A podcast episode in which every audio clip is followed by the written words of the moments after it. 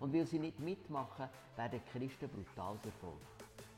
Standhaft und treu bei Jesus bleiben, auch wenn das sehr viel kostet, eventuell Gefängnis, vielleicht sogar das Leben.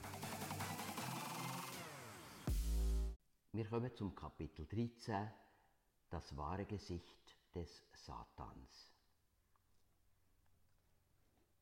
Die beiden Tiere. Und ich sah ein Tier aus dem Meer steigen. Das hatte zehn Hörner und sieben Häupter, und auf seinen Hörnern zehn Kronen, und auf seinen Häuptern lästerliche Namen. Und das Tier, das ich sah, war gleich einem Panther, und seine Füße wie Bärenfüße und sein Rachen wie ein Löwenrachen. Und der Drache gab ihm seine Kraft und seinen Thron und große Macht. Und ich sah eines seiner Häupter, als wäre es tödlich verwundet, und seine tödliche Wunde wurde heil.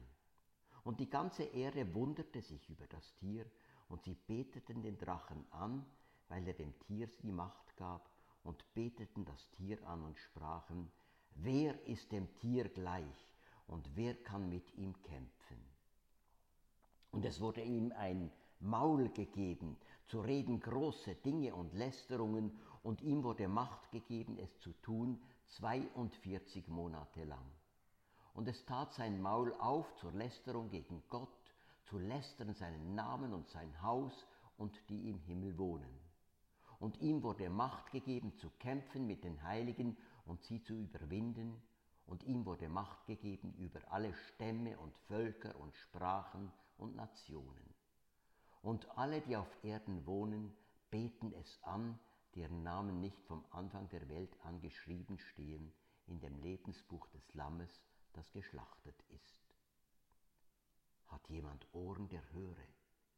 Wenn jemand ins Gefängnis soll, dann wird er ins Gefängnis kommen. Wenn jemand mit dem Schwert getötet werden soll, dann wird er mit dem Schwert getötet werden. Hier ist Geduld und Glaube der Heiligen. Und ich sah ein zweites Tier aufsteigen aus der Erde. Das hatte zwei Hörner wie ein Lamm und redete wie ein Drache und es übt alle Macht des ersten Tieres aus vor seinen Augen, und es macht, dass die Erde und die darauf wohnen das erste Tier anbeten, dessen tödliche Wunde heil geworden war.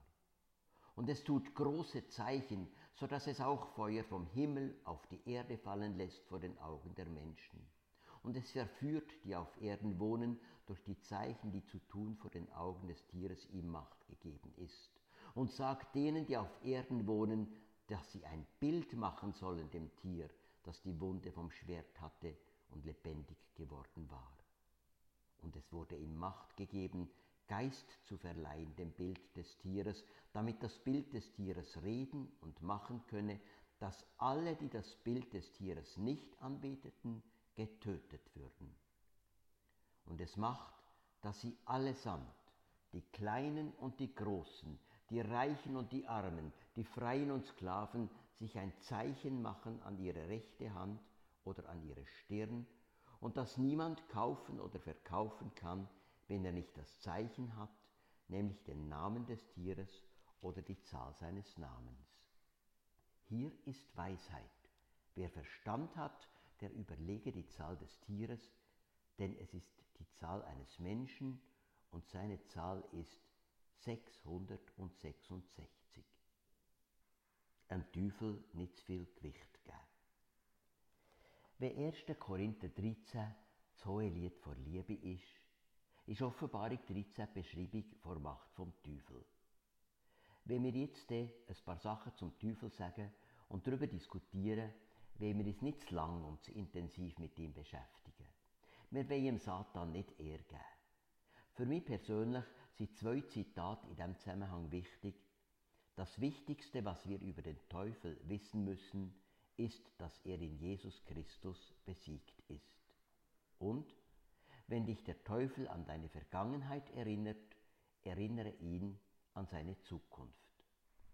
Was Zukunft vom Teufel ist, erfahren wir in den letzten Kapitel der Offenbarung. Jetzt zuerst einmal lass dich nicht vom Bösen faszinieren.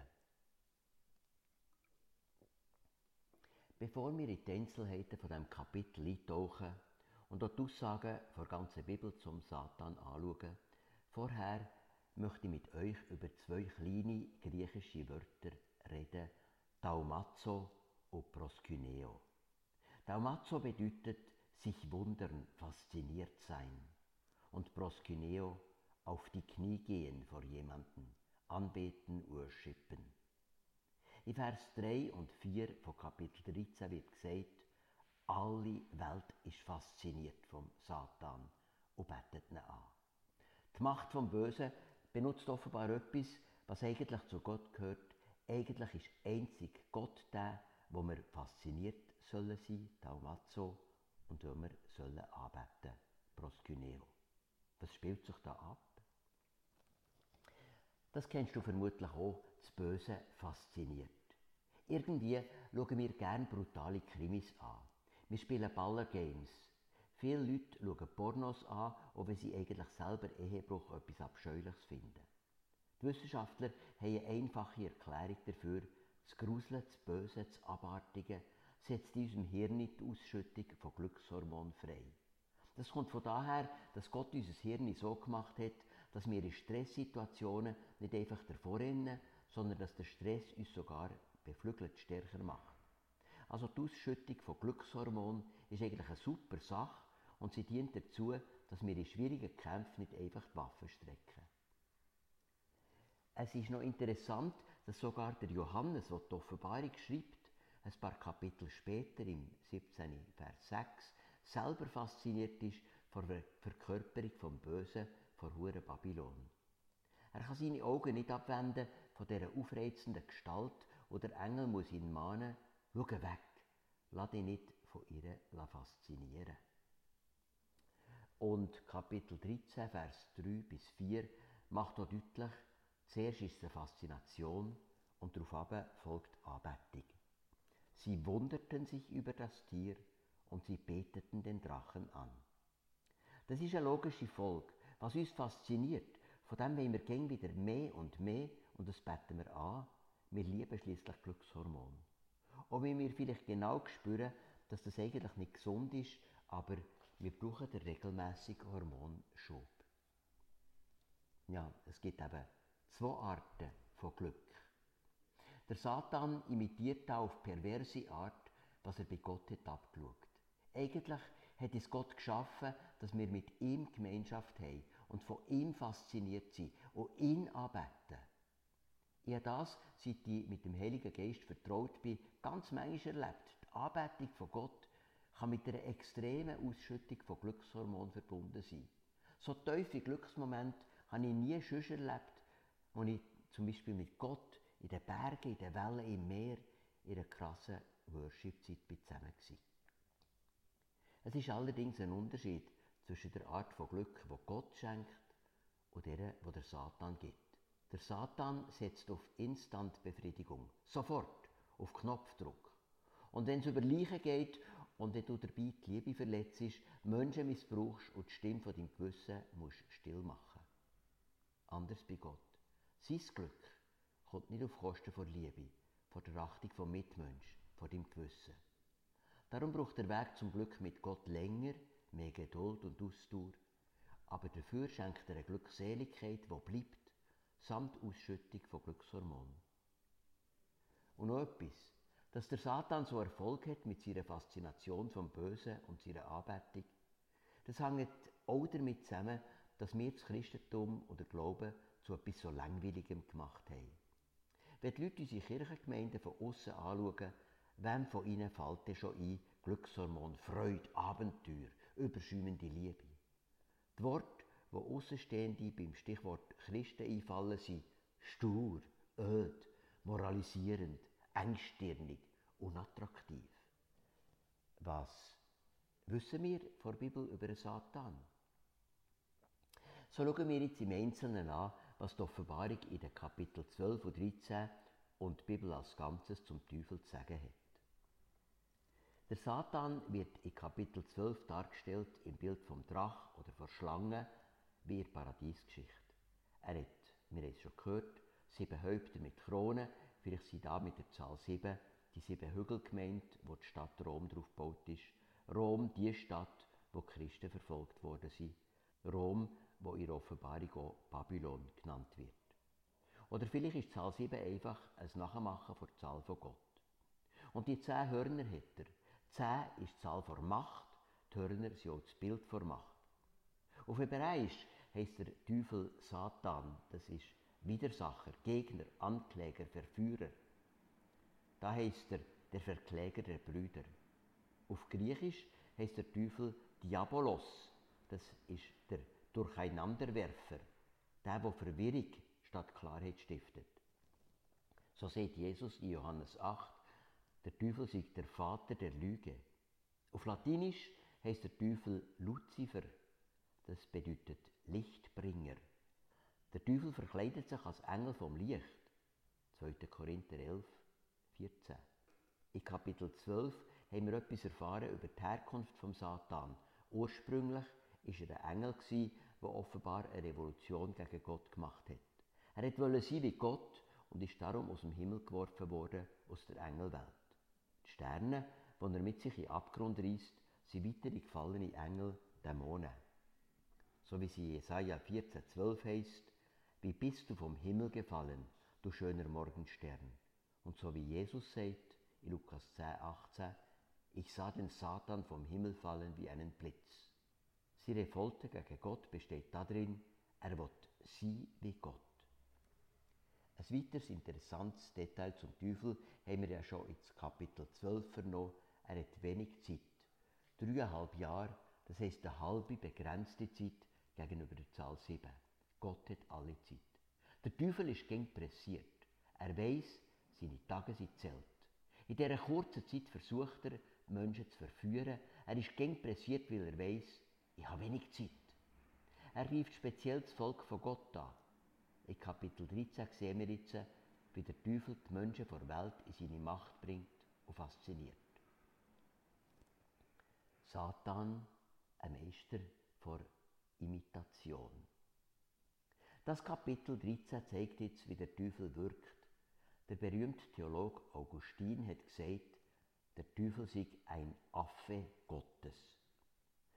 Der Teufel macht nichts Originals, er äfft nachher er imitiert Gott. Das ist ein eindrücklicher Gedanke. Wirklich etwas Neues schaffen kann nur Gott. Wir Menschen und erst recht der Teufel, wir können nichts echt Neues machen. Da im Kapitel 13 erleben wir, wie der Satan die Dreieinigkeit von Gott nacheinander. Gott der Vater, der Sohn und der Heilige Geist. So wie er selber gern Kopie von Gott Vater wäre, so entspricht das erste Tier Jesus Christus und das zweite Tier dem Heiligen Geist. Das erste Tier löst Verwunderung und Bewunderung aus, wie Jesus, als er auf Erden war. Die Bilder, wo das erste Tier beschrieben ist, verstehst du jetzt gut. Du hast ja schon ein paar Kapitel von Offenbarung gelesen und verstehst jetzt ihre Sprache. Die Leute sind fasziniert, besonders wo das Tier eine tödliche Wunde bekommt und die geheilt wird. So ist das Tier sozusagen auferstanden vom Tod, wie Jesus. Wie Jesus starke Lebensworte gesagt, kommen auch gewaltige Worte aus dem Mund vom ersten Tier. Allerdings Wort vor Gotteslästerung und Aufforderung zur Christenverfolgung. Wie Gott verehrt wird als einzigartig, zum Beispiel im Namen vom Engel Michael, wer ist wie Gott? So beten die Leute das erste Tier an, indem sie sagen, wer ist dem Tier gleich? Und da wieder ein Nachmachen vor Anbetung von Gott durch den Teufel. Das erste Tier ist aus dem Meer aufgestiegen. Das heißt in der Sprache der Offenbarung, es entspringt aus dem Völkermeer. Dass das zweite satanische Tier jetzt aus der Erde rauskommt, kann bedeuten, die Erde steht der Offenbarung für die Christenheit. Das zweite Tier könnte also aus christlichen, religiösen Kreisen kommen. Das zweite Tier ist eine Imitation vom Heiligen Geist. Es fordert auf, das erste Tier anzubeten, so wie der Heilige Geist zur Anbetung von Jesus führt. Er lässt die Leute Götzenbilder, Amulett, Glücksbringer mit dem Bild vom ersten Tier machen. Und das zweite Tier kann auch Wunder und Zeichen vollbringen, so wie der Heilige Geist das macht. Wie die Christen durch den Heiligen Geist versiegelt sie worden für die letzte Zeit, so imitiert auch hier das zweite Tier die Versiegelung nachher mit dem Zeichen, das die Leute sich an die Hand oder die Stirne machen. Und wie ohne die Versiegelung durch den Heiligen Geist niemand durch die Wehen vor Endzeit kommt, so kann auch ohne das Zeichen vom Tier niemand kaufen oder verkaufen. Und jetzt eben, jetzt kommt die berühmte Zahl 666 am Schluss. Die Christen, wo der Johannes die Offenbarung schreibt, die wissen, das ist der Antichrist. Und sie es, wie der Name vom Antichrist da mit der Zahl 666 geheimnisvoll verschlüsselt erwähnt wird. Ich finde es sehr einleuchtend, wie der Jens Kaldewey die Zahl erklärt. Er sagt, die Zeit, wo die Offenbarung ist geschrieben wurde, in dieser Zeit haben die Leute gerne Zahlenrätsel gehabt. Jede römische Zahl hat zugleich einen Buchstaben bedeutet. So wie wir heute Kreuzworträtsel oder Sudoku lösen, so sind dann Zahlenrätsel beliebt gewesen. Es wäre für Johannes viel zu riskant gewesen, dass eben Gemeinden schreiben, zum Beispiel der Kaiser Domitian, der als Gott angebetet sein und der durchgesetzt hat, dass nur mit dem Geld mit seinem Bild gekauft und verkauft werden kann. Der Kaiser Domitian ist der Antichrist. Das wäre gefährlich gewesen, wenn der Johannes den Namen vom Domitian erwähnt hat. Aber als Zahlenrätsel hätte er das können tun. Man kann die Zahl 666 so mit latinischen Buchstaben verschlüsseln, dass sie bedeutet Domitian, der höchste Herrscher, Kaiser, erhabene Majestät, unbezwingbarer Feldherr. Ja, der Domitian, das ist so ein antichristlicher Herrscher der sich wie Gott verehren Seither sind viele Domitians auftaucht in der Geschichte. Der Hitler zum Beispiel, Stalin, Saddam Hussein. Und ihr kommen spielend weiter in Sinn. Und einisch, am Schluss der Geschichte, wird offenbar ein Herrscher auftauchen, der die ganze Welt sich unterwirft, der endgültige und letzte Antichrist. So viel zur Zahl 666, was noch viele andere Deutungen gibt. Und dann noch die Botschaft an die Christen, bleibt standhaft trotz der Verfolgung. Alle Welt also ist fasziniert von diesen beiden Tieren. Wir merken es an der Beschreibung, in diesen Tagen gibt es keine Umkehrmöglichkeit mehr. Nur die, die die Lösung durch Jesus Christus angenommen haben, wo ihr Name im Buch vom Leben steht, machen da nicht mit. Wer sich nicht vorher hat entschieden, der erliegt der Faszination oder Diktatur vom Antichrist. Und weil sie nicht mitmachen, werden Christen brutal verfolgt. Dabei ruft sie Gott nicht etwa zur Rebellion auf, oder dass sie sich irgendwie für ihre Rechte wehren.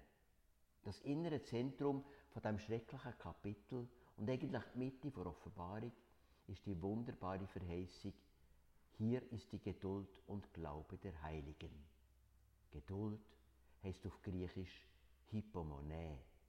Das bedeutet eigentlich wörtlich darunter bleiben. Standhaft und treu bei Jesus bleiben, auch wenn das sehr viel kostet eventuell Gefängnis, vielleicht sogar das Leben. Und jetzt lade ich euch ein, im Gespräch darüber auszutauschen, über Satan und seine Wirksamkeit, wie die Bibel beschreibt und wie ihr ihn erlebt.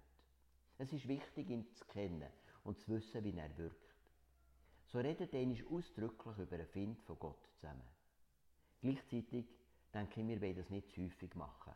Wir wollen dem Satan nicht Ehr geben. Weil eins steht fest. Das Wichtigste, was wir über den Teufel müssen wissen ist, dass er durch Jesus Christus besiegt ist. Als Frage für das Gespräch schlage ich euch vor, was berichten Kapitel 12 und 13 über das Wesen und Wirken vom Teufel? Und nachher die Frage, kennen ihr die Faszination vom Bösen und was haben wir ihr entgegenzusetzen? Und dann, was sagt die Bibel als Ganzes über den Teufel?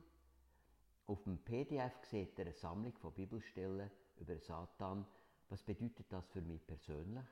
Und noch eins, wenn ihr am Schluss von eurem Treffen zusammen auf die Knie geht und mit oder ohne Lieder Gott und Jesus Christus arbeitet, dann ist das ganz sicher der einzig richtige Abschluss von diesem eindrücklichen Kapitel 13.